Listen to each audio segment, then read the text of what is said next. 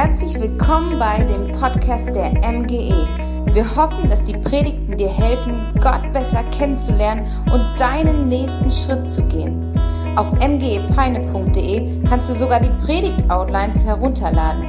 Dort findest du alle Hauptpunkte und Bibelstellen der letzten Predigten. Um die Predigt zu vertiefen, gibt es auch Fragen zur Reflexion. Wir wünschen dir viel Spaß. Nicht kennen, ich bin Matthias Wiebe und ich bin Pastor hier in der Gemeinde. Und ähm, nächste Woche geht's los mit unserem Fußballtrainingslager. Freut ihr euch schon drauf? Ich freue mich sehr. Also viel, ich freue mich über die Menschen am allermeisten, die wir, denen wir begegnen werden, die wir sehen werden, denen wir dienen werden. Fußball mache ich auch, aber es geht um die Menschen, die kommen, um die Kinder, die kommen um die Mitarbeiter, die alle dabei sind. Und ja, ich habe große Erwartungen an Gott, dass Gott Menschen berührt, dass Gott zu Menschen spricht auf verschiedenste Art und Weise. Weil so verschieden wir Menschen sind, so spricht auch Gott verschieden zu jedem Einzelnen. Aber Gott macht sich bemerkbar, irgendwie. Und ich freue mich schon darauf. Und ja, die Frage ist, welche Motivation treibt uns an? Letzte Woche habe ich über das Evangelium gesprochen, über die Kraft des Evangeliums und deutlich gemacht, dass das Evangelium von Jesus Christus eine gute Nachricht ist, die darüber berichtet, was Jesus bereits für uns getan hat. Es ist eine gute Nachricht, es ist keine Androhung, es ist keine Anweisung, es ist kein neues Lebenskonzept, sondern es ist eine gute Nachricht über das, was Jesus getan hat.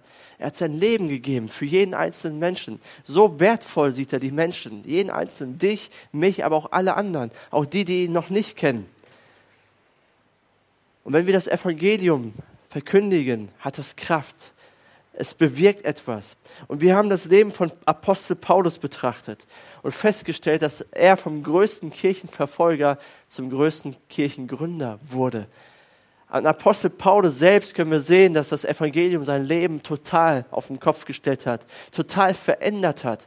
Und wenn Apostel Paulus verändert werden kann, dann kann jeder Mensch auf dieser Welt verändert werden, weil er hat Christen gehasst, er hat Jesus gehasst, bis aufs Äußerste. Er hat Christen umbringen lassen, ins Gefängnis gesteckt und dieser Mann verändert sich durch eine Begegnung mit Jesus und fängt an, Menschen von Jesus zu erzählen. Also das, also für mich ist das Hoffnung. Hoffnung für jeden Einzelnen. Ich will keinen Einzelnen aufgeben. Das Evangelium ist die gute Nachricht. Das ist kein Regel, Regelkatalog, das man einhält, sondern eine Nachricht, die man glaubt. Und das sollte unsere Motivation sein. Wenn wir das begriffen haben, wie sehr Jesus uns liebt, was Gott in Christus für uns, für mich getan hat, dann kann diese Liebe nur übersprudeln, oder? Es geht doch gar nicht anders. Wenn ich darüber nachdenke, wie sehr Gott mich liebt, das muss raus. Und das fließt über und das wird Menschen berühren. Diese freiwillige, hingegebene Liebe. Und ich hoffe, sie fließt über. Und ich bete darum, dass, ja, dass Gott uns gebraucht, dass Gott mich gebraucht, dass Gott dich gebraucht und diese Liebe übersprudeln lässt. Heute möchte ich mit euch einen anderen Mann anschauen aus dem Alten Testament. Das ist der erste Teil der Bibel. Und wir wollen uns einen ganz gewöhnlichen Kerl anschauen. Nehemia heißt er. Nehemia war ein ganz gewöhnlicher Mann mit einem riesengroßen Herzen und der sein Herz zerbrechen ließ für seine Leute, für sein Volk. Er war jemand, der sich nicht den Umständen zufrieden gab, sondern er war ein Mann der Taten, ein Mann, der anpackte, ein Mann, der etwas tun musste, um die Situation zu verändern. Er hat seine Hände nicht in den Schoß gelegt. Und den möchten wir anschauen, weil ich glaube, seine Geschichte wird dich motivieren heute. Wenn wir Du kannst, es gibt ein Buch in der Bibel, das heißt auch Nehemia. Ich lade dich ein, das zu lesen für dich selbst. Seine Geschichte inspiriert wirklich. Es motiviert, es ist fesselnd und es wird uns motivieren, anzupacken, etwas zu tun, uns nicht zufrieden zu geben mit dem, was wir sehen. Und auch da gilt, wenn Gott Nehemia, so einen ganz gewöhnlichen Mann gebrauchen kann, dann kann er auch dich gebrauchen, dann kann er mich gebrauchen, dann kann er jeden einzelnen Menschen gebrauchen. Weil Gott gebraucht immer gewöhnliche Menschen, um außergewöhnliche Dinge zu tun. Gott gebraucht immer gewöhnliche Menschen, um außergewöhnliche Dinge zu tun. Und das hat er auch bei Nehemia getan. Nehemia war gewöhnlich, der Außergewöhnliches getan hat. Nehemia, er war kein Pastor, er war kein Priester, er war kein Levit, er war kein König, er war kein Krieger, er war kein Prophet, er war nichts von all dem. Und trotzdem gebraucht ihn Gott. Er war ein gewöhnlicher Mann, der etwas hört, der eine Geschichte hört und sein Herz zerbricht. Sein Herz ist traurig darüber und er muss etwas tun, er muss anpacken. Er will einen Unterschied machen in seiner Welt. Was war denn Nehemia? Was hat er denn getan? Nehemia ist ein Mundschenk, ein Mundschenk des Königs, Artaxerxes von Persien. Kaum auszusprechen, aber er hat dem König gedient. Er war so etwas, Mundschenk war so etwas wie ein Butler, wie ein Diener, wie ein Kellner einfach ein Diener am königlichen Hof. Es war keine schwierige Aufgabe, Mundschenk zu sein, aber es war eine hohe, oder er hatte eine, eine hohe Aufgabe damals, eine hohe Verantwortung, so, eine hohe Verantwortung, weil ein Mundschenk war ganz nah am König dran. Er war tagtäglich mit dem König zusammen. Er hat alles mitbekommen, alle Privatgespräche. Wenn der König seinen nächsten Krieg plante, bekam er das mit. Wenn dem König eine Nase nicht passte und er den beseitigen wollte, bekam Nehemia das mit und Nehemia musste loyal sein. Er musste schweigen, er durfte nichts sagen. Er musste es für sich behalten. Es war eine vertrauensvolle Aufgabe. Und natürlich gab es auch viele Leute damals, die den König umbringen wollte, wollten. Kennt ihr das noch aus den Filmen, wenn etwas in den Wein gekippt wird, um den König zu beseitigen? Aber der König hat diesen Wein nicht zuerst zu äh, äh, schmecken bekommen, sondern der Mundschenk. Er hat den, den Wein getestet. Was für ein krasser Job. Also für diesen Job hätte ich mich nicht beworben, egal wie viel Kohle mir die angeboten hätten. Aber er musste es vorher testen. Er musste prüfen, ob der Wein in Ordnung ist. Damals gab es noch keine anderen technischen Möglichkeiten. Daran sehen wir schon, Nehemiah war loyal, er war vertrauenswürdig und er war ein Diener durch und durch. Und obwohl Atraxerxes ein Perser war und kein Jude war, hat er ihm loyal gedient. Wollte er ihn nicht so wie viele andere umbringen, sondern er hat ihm gedient. Und an einem gewöhnlichen Tag hört Nehemia eine Geschichte. Und so beginnt das Buch von Nehemia auch. Er hört etwas von seinem Volk und sein Herz wird total bewegt. Und da möchte ich mit euch einsteigen. Nehemia 1, Vers 2. Dort heißt es, da bekam ich Besuch von Hanani, einem meiner Brüder, also einer der Juden, und einigen Männern aus Juda. Ich erkundigte mich nach den Juden, welche die Gefangenschaft überlebt hatten, und fragte nach Jerusalem. Also wichtig zu wissen für diesen, für diesen Text, ist hier 140 Jahre zuvor, bevor Nehemiah das aufschreibt, also etwa 586 vor Christus, haben die Babylonier unter Nebukadnezar Jerusalem attackiert, überfallen, zerstört und die Juden in Gefangenschaft geführt. Die haben keinen Stein auf den anderen gelassen, die haben den salomonischen Tempel verbrannt, die Gebäude wurden in Schutt und Asche gelegt, alles wurde zerstört, die Tore der Stadt niedergebrannt. Es gab absolut nichts mehr in Jerusalem. Es war wirklich zerstört, keine Sicherheit mehr. Und die Babylonier führten die Juden nach Babylon, den meisten Teil zumindest, und führten sie in Gefangenschaft weg vom Zuhause, weg von der heiligen Stadt. Und das war eines der schlimmsten Dinge, was einem Juden damals passieren konnte. Das raus aus dem verheißenen Land in Gefangenschaft geführt zu werden. Weil Gott hatte doch dieses Land verheißen. Gott hatte sie doch durch Mose dorthin geführt und jetzt wurden sie entrissen. Der Tempel war zerstört. Ihr Heiligtum, ihre Identität, alles, was die Juden ausmachte, wurde ihnen genommen. Sie waren weg, weg von ihrem Zuhause und mussten sich unter ein neuen Volk mischen. Ich glaube, schlimmer geht es nicht. Und ich glaube, das ist auch eines der schlimmsten Dinge, was Menschen heutzutage passieren kann, wenn sie ihrem Zuhause entrissen werden und woanders Fuß fassen müssen, in eine andere Kultur müssen. Eine größere Demütigung geht nicht mehr. Jahrzehnte später sind etwa 50.000 Juden zurück nach Jerusalem marschiert. Und sie hatten gute Absichten dort. Sie wollten Jerusalem, die Stadt, wieder aufbauen. Sie wollten die Stadt wieder herstellen. Sie wollten die Mauern wieder aufbauen. Sie wollten wieder neue Zukunft, neue Sicherheit, neue Hoffnung geben für ihr Volk. Und sie kamen dorthin und nichts ging vorwärts. Nichts bewegte sich. Viele, viele Streuler kamen da, viele Feinde kamen um, ähm, und stifteten Unruhe. Es ging nichts vorwärts, es wurde nichts aufgebaut, nichts wurde bewegt. Und dann heißt es weiter in Nehemiah 1, Vers 3, sie antworteten mir, die Leute, die in, der, in die Provinz Juda zurückgekehrt sind, leben in großer Not und Bedrängnis. Die Stadtmauer von Jerusalem liegt noch in Trümmern und die Stadttore sind verbrannt. Es gibt keine Mauer, kein Schutz, keine Sicherheit, keine Infrastruktur, keine Wirtschaft, keine Arbeitsplätze, kein Geld, keine Führung, keine Richtung, kein Plan. Und deswegen ist große Not da, große Mutlosigkeit, große Hoffnungslosigkeit. Und das bekommt Nehemiah mit. So, was macht man mit so einer Nachricht? Nehemiah hat es ja interessiert, er wollte das wissen und er hört das. So, wie geht er damit jetzt um? Was soll er damit machen? Es gibt mehrere Möglichkeiten, darauf zu reagieren. Was tut man, wenn man nicht weiß, wie man anfangen soll? Das sind ja Probleme ohne Ende, oder? Was tut man, wenn man etwas hört, das einem das Herz bricht? Man weiß, es gibt etwas zu tun, es muss etwas gemacht werden, aber wie? Wie starte ich?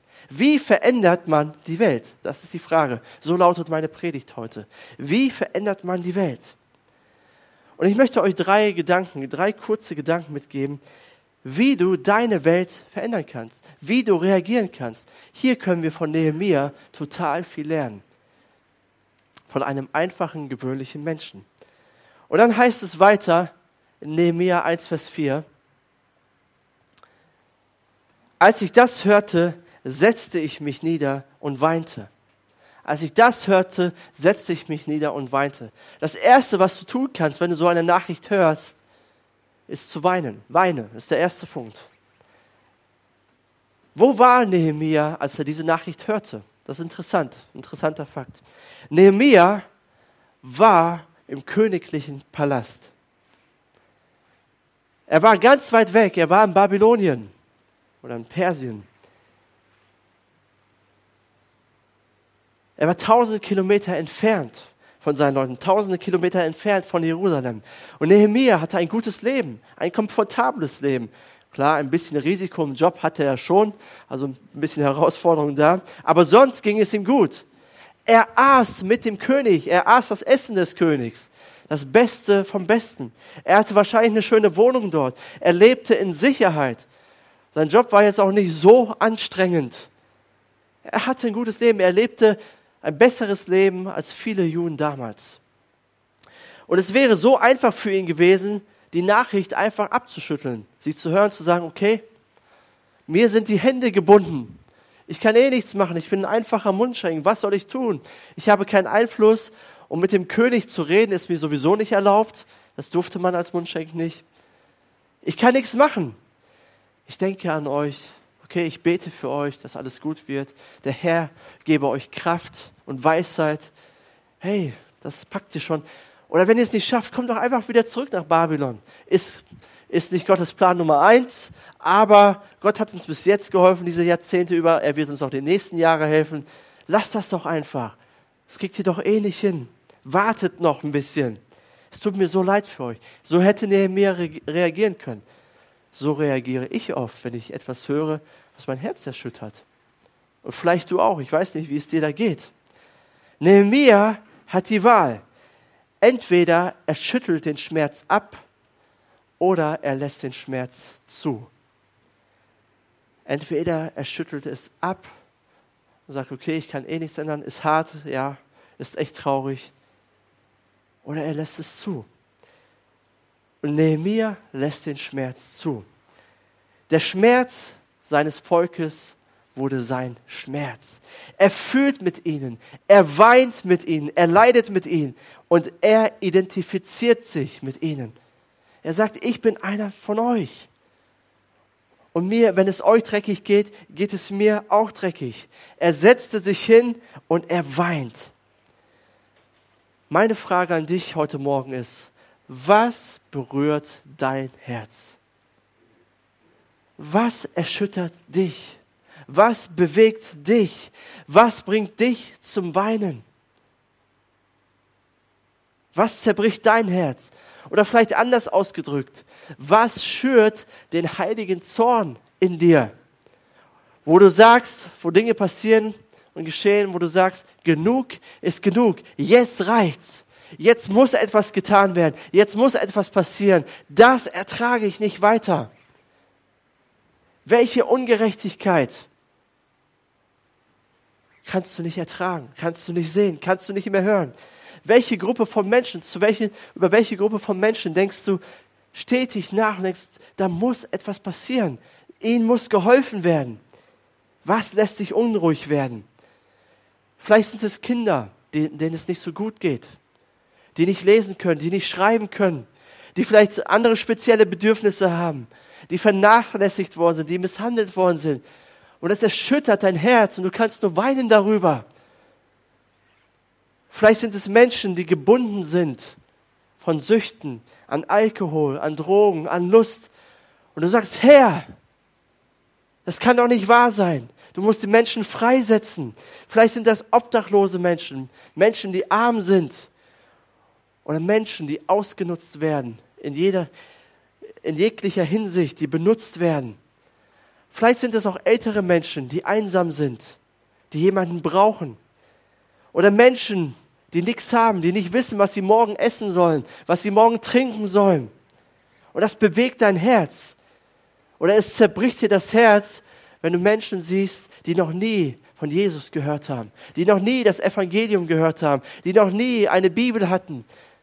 Und du sagst, es muss etwas getan werden. Ich weiß nicht, was dein Herz zerbricht, aber was zerbricht dein Herz? Was erschüttert dich? Mein Herz bricht, mein persönliches Herz bricht, wenn ich Menschen sehe, die nicht oder die sich schwer tun, an Jesus Christus zu glauben, die sich schwer tun, das Evangelium anzunehmen oder die es total ablehnen, das zerbricht mein Herz, weil das die beste Nachricht ist, die ein Mensch hören kann. Mein Herz bricht, wenn ich Christen sehe, die nur um sich selbst kreisen, die nur für sich leben und die ihr Herz für Menschen, die Jesus noch nicht kennen, für Menschen, die zerbrochen sind, verloren haben. Oder mein Herz bricht auch, wenn ich Gemeinden sehe, Kirchen sehe, die ihren Missionsauftrag nicht leben oder die es verloren haben, die auch nur an sich denken. Da bricht mein Herz. Und ich möchte dir sagen, wenn du Jesus nachfolgst, wenn du Christ bist, dann möchte Gott dir etwas geben, was dein Herz zerbricht. Deswegen atmest du noch. Deswegen bist du auf dieser Erde, weil Gott Menschen dienen möchte durch dich weil Gott die Menschen aufs Herz legen möchte, wo dein Herz zerbricht, wo du dich hinsetzt und weinst. Lass den Schmerz der Menschen zu. Lass es zu, schüttel es nicht ab. Leg es nicht ab und sag, ach, ich kann eh nichts machen. Lass den Schmerz Gottes zu. Bitte Gott, die Welt durch seine Augen zu sehen, die Menschen durch seine Augen zu sehen. Weine, werde berührt. Fühl dich nicht komisch oder besorgt oder beschämt, wenn du über irgendeine Situation sitzt und weinst,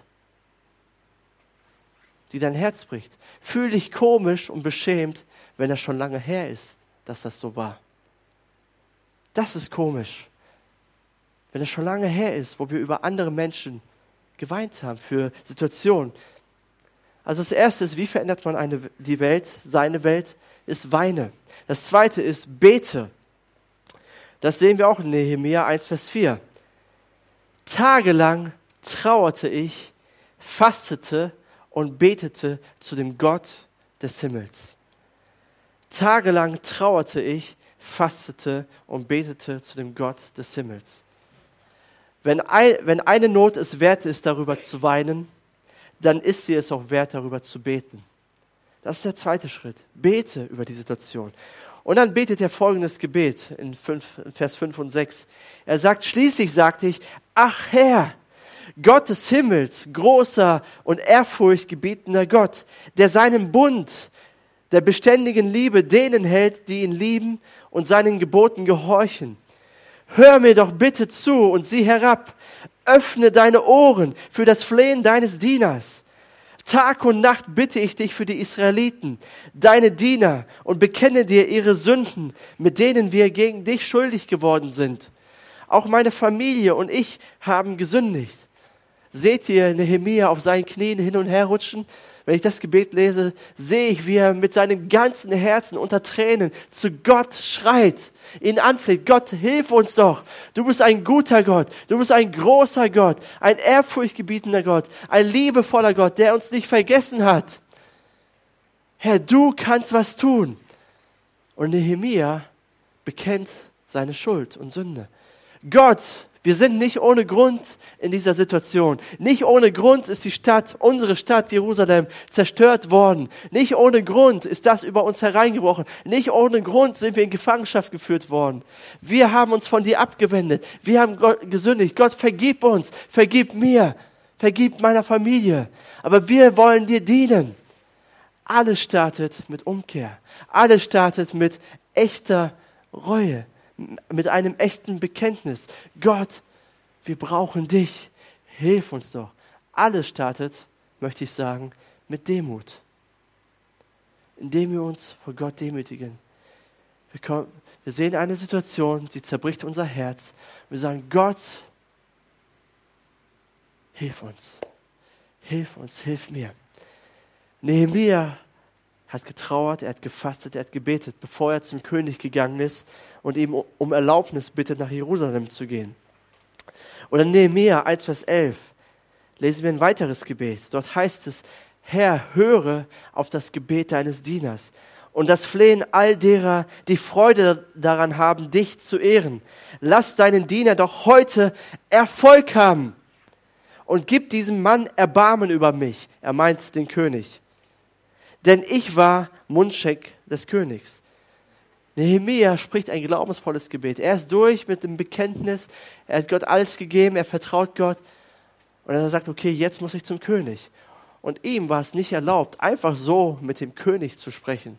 Da musste viel passieren, damit das geschehen darf. Und er sagt, Gott, und ich werde es trotzdem machen. Du musst aber mit mir sein. Du musst mir helfen.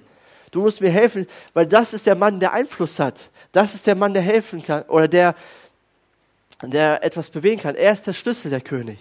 Und ich werde jetzt mutig sein und ich riskiere mein Leben und spreche ihn an.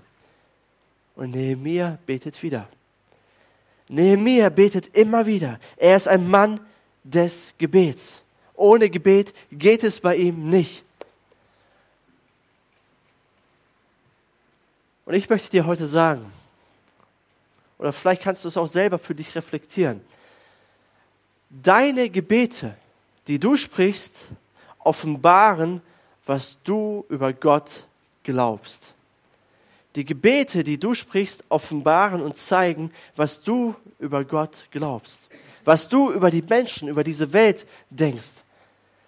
Wenn deine Gebete nur lauten, Herr, segne mein Essen, Herr, bewahre mich, Herr, beschütze mich, hilf mir ein gutes Leben zu führen, hilf mir einen guten Tag zu haben, nebenbei gesagt, das dürfen wir gerne alles beten. Aber das zeigt, dass du nicht wirklich an einen kraftvollen Gott glaubst, der etwas bewegen kann auf dieser Welt und will durch dich. Und das zeigt auch, dass dein Herz nicht wirklich bewegt ist von dem, was Gott auf der Agenda hat. Dein Herz ist nicht wirklich bewegt von dem, was Gott bewegt. Und letztendlich ist das nicht Gebet. Herr, segne mein Essen. Dürfen wir gerne machen, wie gesagt, ja. Ich hoffe, ihr versteht, was ich meine. Aber das ist nicht wirklich Gebet. Gebet ist etwas vollkommen anderes. Gebet bedeutet, sein Herz mit Gottes Herzen in Einklang zu bringen. Das ist Gebet. Gott, zeig mir dein Herz. Ich will spüren, was du spürst. Ich will fühlen, was du fühlst. Ich will denken, was du denkst. Gott, was ist auf deiner Agenda? Das ist Gebet. Gebet bedeutet, sein Herz mit Gottes Herzen in Einklang zu bringen. Und wenn du das getan hast, wenn du eine Situation vor Augen hast, dann kannst du glaubensvoll beten. Dann kannst du das Unmögliche beten. Gott, tu etwas, tu ein Wunder, rette du, hilf du mir, heile du, verändere du, lass uns deine Herrlichkeit sehen. Herr, gebrauche mich, ich will dir dienen. Gebrauche mich, etwas zu bewegen. Ich will dein Werkzeug sein. Hilf mir, Menschen zu dienen, Gott. Das sind Gebete, die Gott ehren, die Gott liebt und die Gott erhört. Und was auch wirklich Gebet ist. Weil diese Gebete uneigennützig sind. Da dreht es sich nicht um mich, sondern da dreht es sich um Gott und um den anderen. Das sind glaubensvolle Gebete. Warum? Weil du das nicht machen kannst. Du kannst es nicht machen, du kannst Menschen nicht verändern, du kannst Situationen nicht verändern, du kannst die Herzen der Könige nicht verändern. Nur Gott kann das. Deswegen betet Nehemiah zu Gott. Gott hilf mir doch, wenn ich zu dem König gehe, dass er mich nicht einen Kopf kürzer macht, weil ich ihn angesprochen habe. Gebete, bei denen du dich komplett auf Gott verlassen musst, das sind Gebete, die Gott ehren und die Gott von uns hören möchte. Das sind die ersten oder die ersten beiden Gebete von den zwölf Gebeten, die Nehemia in seinem Buch betet. Nehemia, er startet mit Gebet, er betet währenddessen und er betet am Ende. Das sind nur zwölf Gebete, von denen wir wissen. Wahrscheinlich hat Nehemia Hunderte, Tausende von Gebeten gesprochen. Nehemia ist ein Beter. Er ist nicht nur ein Beter, er ist auch ein Mann mit Führungsqualitäten, ein Macher, einer, der vorangeht, einer, der mutig vorwärts geht. Er recherchiert, er macht einen Plan, er entwickelt eine Vision, eine Strategie, er delegiert Aufgaben, er arbeitet, er packt mit an, aber alles ist getragen von Gebet, von glaubensvollem, demütigem, kraftvollem, intensivem Gebet. Wie verändert man die Welt? Weine und bete. Weine und bete. Und das dritte ist, agiere. Agiere. Tränen führen zu Gebet und Gebet führt zu Aktion. Das ist die Reihenfolge. Ne? Tränen führt zu Gebet und Gebet führt zu Aktion. Nehemia nimmt den Becher Wein und er geht zum König. Und Nehemia ist natürlich traurig. Sein Herz ist schwer. Und der König bekommt das mit. Und das lesen wir in Nehemiah 2, Vers 4 bis 5. Dort heißt es, da fragte mich der König, was erbittest du von mir? Ich flehte zu dem Gott des Himmels und antwortete, wenn es ihrer Majestät gefällt und wenn sie an mir, ihrem Diener, Gefallen gefunden haben, dann bitte ich sie, mich nach Juda zu schicken, um die Stadt, in der meine Vorfahren begraben liegen, wieder aufzubauen. So jetzt nebenbei gesagt, stellt ihr was fest, wenn Nehemia kein guter Diener gewesen wäre, kein loyaler Diener gewesen wäre, der immer sein Bestes gegeben hätte, hätte er sich diese Bitte abschminken können. Hätte sich diese Bitte, weil da hätte der König nicht gehört. Was, was willst du von mir? In den Knast stecke ich dich, aber ich höre doch nicht deine Bitte. Aber weil Nehemiah vertraut oder weil Nehemiah loyal war, immer sein Bestes gegeben hat, einen guten Job gemacht hat, spricht der König ihn an und fragt ihn, was willst du von mir? Und dann möchte ich dir auch Mut machen, treu zu sein in dem, was du gerade jetzt tust. Dein Bestes zu geben in dem, was du jetzt tust. Vielleicht hast du ganz andere Pläne, ganz andere Ziele, größere Träume und keine Ahnung, was du dir vorstellst. Alles fängt damit an, dass du treu bist in dem, was du jetzt machst. Dass du dein Bestes gibst in dem Job, was du tust, in der Familie, wo du bist, da, wo Gott dich hingestellt hat. Wer in Kleinen treu ist, den wird Gott über Größeres setzen. Das ist das Prinzip des Reiches Gottes. Und dieses Prinzip hat Nehemiah auch gelebt. Und deswegen kann er diesem König so etwas Großes bitten. Also nichts ist in unserem Leben ist umsonst. Nichts ist verschwendet. Gott gebraucht alles, um seinen Plan zu erfüllen. Alles. Okay, Nehemiah sagt, hey, meine Leute sind am Ende, meine Leute sind verletzt, die Mauern sind zerstört, Jerusalem ist eine Geisterstadt. Aber ich kann nicht in meiner Komfortzone bleiben.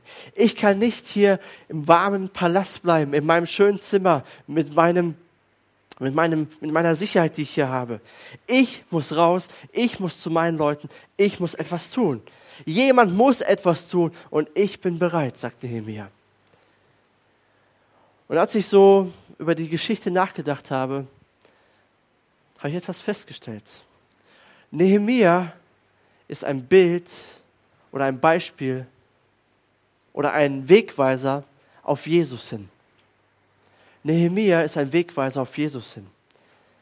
Wisst ihr, Jesus Christus erlebte im schönsten Palast, den es überhaupt gibt. Er war im schönsten Palast. Und Jesus, er ist nicht einfach ein Mundschenk, nicht einfach ein Diener. Er ist der König selbst.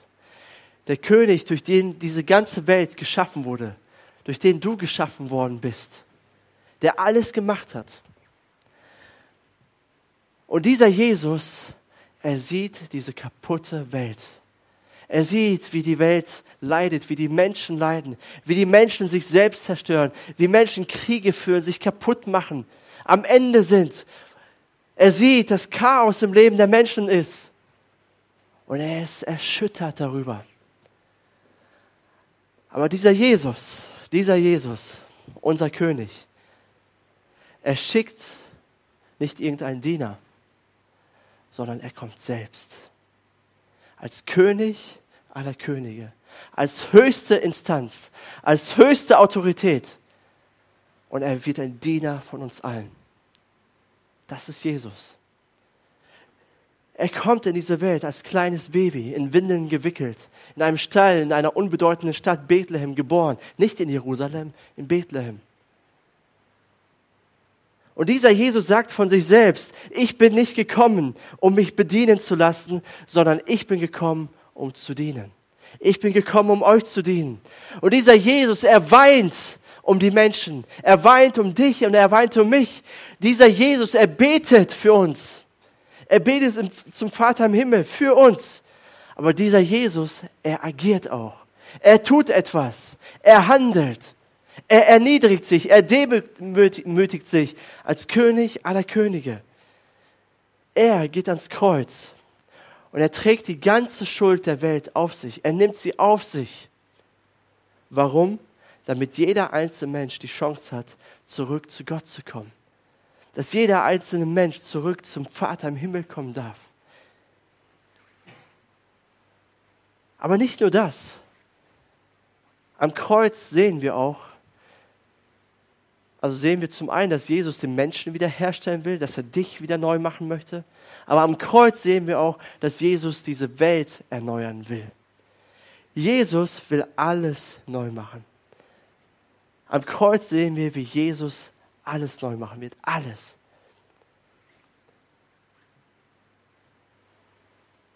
Und wenn du an ihn glaubst, kannst du Teil von seinem Reich werden.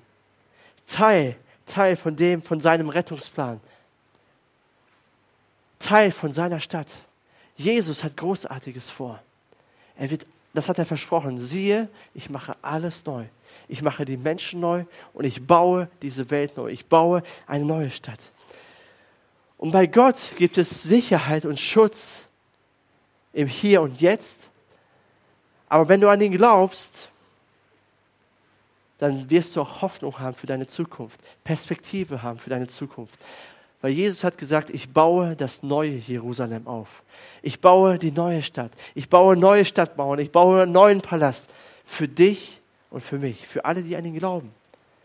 Wir haben Hoffnung für hier und jetzt und wir haben eine Perspektive für die Ewigkeit. Und wenn ich darüber nachdenke und während ich so rede, ich kann es gar nicht fassen. Ich kann gar nicht fassen, was Jesus am Kreuz für, für uns gemacht hat und was das alles bedeutet, weil das ist für mich zu hoch. Es ist ein großes Geheimnis. Aber Jesus wird alles neu machen. Er wird die Stadt neu machen. Er wird alles neu aufbauen. Er wird diese Welt erneuern. Schöner, als wir uns vorstellen können, als wir erahnen können. Jesus ist größer als Nehemia. Jesus ist besser als Nehemia. Jesus ist höher und mehr als Nehemia. Jesus möchte dein Retter sein. Und wenn er dein Retter ist und wird, möchte er dich in seinen Rettungsplan mit einbeziehen, in, in seinem Wiederaufbau äh, möchte er dich mit einbeziehen. Du kannst Teil von seinem Reich auf dieser Welt sein. Und er möchte sein Reich aufrichten durch dich und durch mich. Da, wo wir sind. Unter seiner Führung. Was für ein gewaltiger Plan. Wir dürfen Teil dessen sein, von dem, was Gott wichtig ist. Teil von seinem Team. Krasse Gedanken. Aber du brauchst nicht die ganze Welt retten. Du und ich, wir brauchen nicht die ganze Welt retten. Wir brauchen nicht alles machen. Es wird immer zu viel Not geben, als das, was wir handeln können. Wir schaffen es nicht alles. Aber du kannst eine Kleinigkeit tun. Du kannst ein bisschen machen. Du kannst dich ein bisschen einbringen. Und wenn du deinen Teil beiträgst, wenn du eine Kleinigkeit beiträgst, dann wird das andere inspirieren, auch eine Kleinigkeit beizutragen. Und aus ganz vielen Kleinigkeiten entsteht etwas Großartiges. Amen entsteht etwas Schönes. Und so baut Gott sein Reich auf dieser Welt. Wenn jeder das tut, wozu Gott ihn bestimmt hat. Wenn jeder sich zerbrechen lässt von ihm. Und wenn jeder etwas Kleines beiträgt. So baut Gott sein Reich und so baut Gott seine Kirche. So will er den Menschen auf dieser Welt begegnen und ihnen helfen.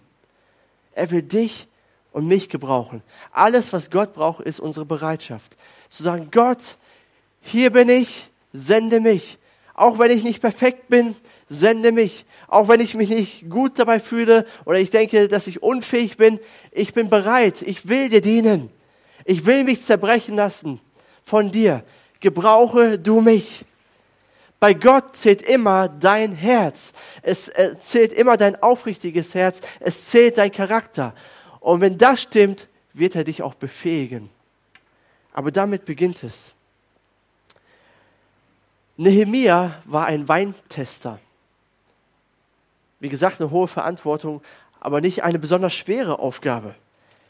Er war ein Diener, der nicht zu viel reden sollte und nicht viel reden durfte. Er hat keine Leadership School besucht, um Führungsqualitäten zu lernen. Aber Nehemia, er ließ sich zerbrechen von der Not seines Volkes. Er sprach glaubensvolle Gebete, er hatte ein dienendes Herz und er war bereit, mutig nach vorne zu gehen und seine Komfortzone zu verlassen. Warum? Weil er an einen Gott glaubte, der einen guten Plan mit seinem Volk hat. Er sich nicht zufrieden gab. Er sagte, das ist nicht Gottes Plan. Gottes Plan ist ein anderer und ich möchte mich gebrauchen lassen von ihm. Meine Frage an dich heute ist, bist du bereit? Bist du bereit? Heute ist der Tag, wo Gott zu dir reden möchte. Lass uns zusammen beten.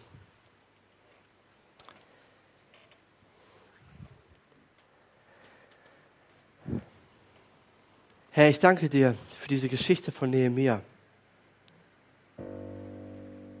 Ich danke dir, dass du einen gewöhnlichen Menschen wie ihn gebraucht hast, um außergewöhnliche Dinge zu tun, der letztendlich die Stadtmauern dann auch aufgebaut hat. Ich danke dir für so ein Beispiel. Und heute Morgen kommen wir als deine Kirche zu dir, als deine Braut, als deine Gemeinde. Und wir sind alles ganz gewöhnliche Leute. Mit einem gewöhnlichen Status, mit gewöhnlichen Jobs, mit einem gewöhnlichen Leben. Herr, und wir bitten dich, in Demut wirke du durch uns. Ob es außergewöhnlich wird, das entscheidest du. Aber wir sind hier als deine Gemeinde, als deine Kirche und bitten dich, gebrauche uns, jeden Einzelnen. Herr, wir wollen alle unser Teil beitragen, unsere Kleinigkeit. Herr, und du fügst es zusammen, machst etwas Großartiges daraus. Herr, du siehst, dass wir die kommende Woche das Fußballtrainingslager haben, dass wir unser Sommerfest haben, Rock den Sommer. Herr, wir, das ist eine Kleinigkeit, die wir dir bringen wollen. Und wir wollen Menschen dienen. Wir wollen Menschen deine Liebe zeigen. Herr, wir wollen uns einfach von dir gebrauchen lassen. Wir brauchen dich. Wir haben das Wetter nicht in der Hand. Wir haben nichts in der Hand, wie es wird. Ob alles gut funktioniert, ob alles gut klappt. Ob die Menschen offen sind oder nicht ob wir Menschen Fragen haben oder nicht. Wir haben die Gesundheit nicht in der Hand, wir haben nichts in der Hand. Und Und wir bitten dich, helfe du uns. Wir brauchen deine Hilfe. Wir geben dir unsere Kleinigkeit, bringen dir das als Opfer dar. Und wir bitten dich, dass du etwas Großartiges daraus machst. Seid ihr damit einverstanden, Gemeinde? Okay, wir, wir können es nicht machen. Es liegt nicht an uns. Wir können es gut vorbereiten, wir können es gut planen, wir können unser Bestes geben, aber letztendlich ist Gott derjenige, der durch uns wirken möchte.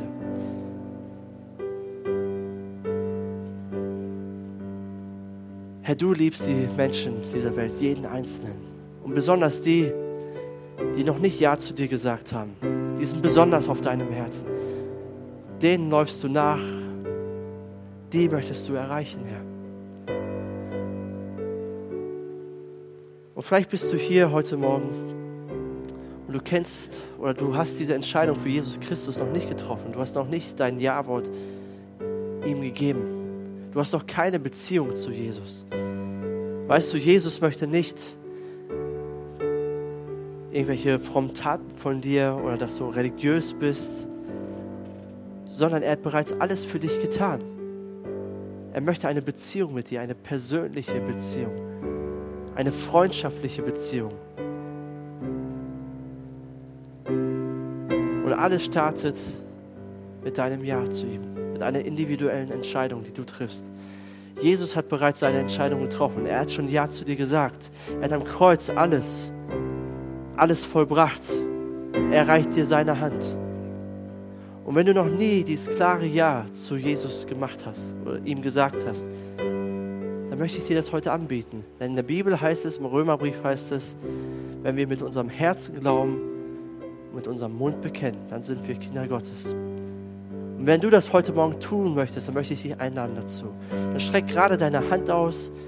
Ich möchte gerne für dich beten, wenn du diese Entscheidung treffen möchtest. Wer ist hier, der sagt, ich möchte diesem Jesus Christus glauben und ihm nachfolgen? Streck gerade deine Hand aus. Dankeschön. Ist noch jemand hier, der sagt, ja, danke schön. Wow, das ist die beste Entscheidung. Dafür existieren wir als MGE. Dass Menschen in Kontakt kommen mit Jesus Christus und ihn kennenlernen. Und ich werde ein einfaches Gebet von vorne hier vorsprechen und du kannst es dort an deinem Platz einfach nachsprechen, für dich persönlich, wenn du möchtest. Und ihm einfach dein Herz ausdrücken und sagen, Jesus, ich möchte dich kennenlernen, ich möchte dir nachfolgen. Jesus, ich danke dir, dass du mich liebst. Ich danke dir, dass du für mich bist. Und ich danke dir, dass du mein Retter bist. Ich komme heute zu dir und ich bekenne, dass ich schuldig an dir und an Menschen geworden bin. Ich bekenne dir, dass ich Fehler mache und gemacht habe. Und ich möchte all meine Sorgen, all meine Sünden bei dir abladen und ich möchte sie dir geben. Danke, dass du am Kreuz für mich gestorben bist, für all meine Schulden, all meine Sünden. Und dass du mich dort angenommen hast, so wie ich bin. Komm in mein Leben und verändere mich. Ich möchte dir nachfolgen Zeig mir, was es bedeutet, dir nachzufolgen. Gib mir ein Herz und eine Liebe für dich und auch eine Liebe für Menschen um mich herum. Danke, dass du mein König und mein Gott bist. Ich ehre dich. Amen.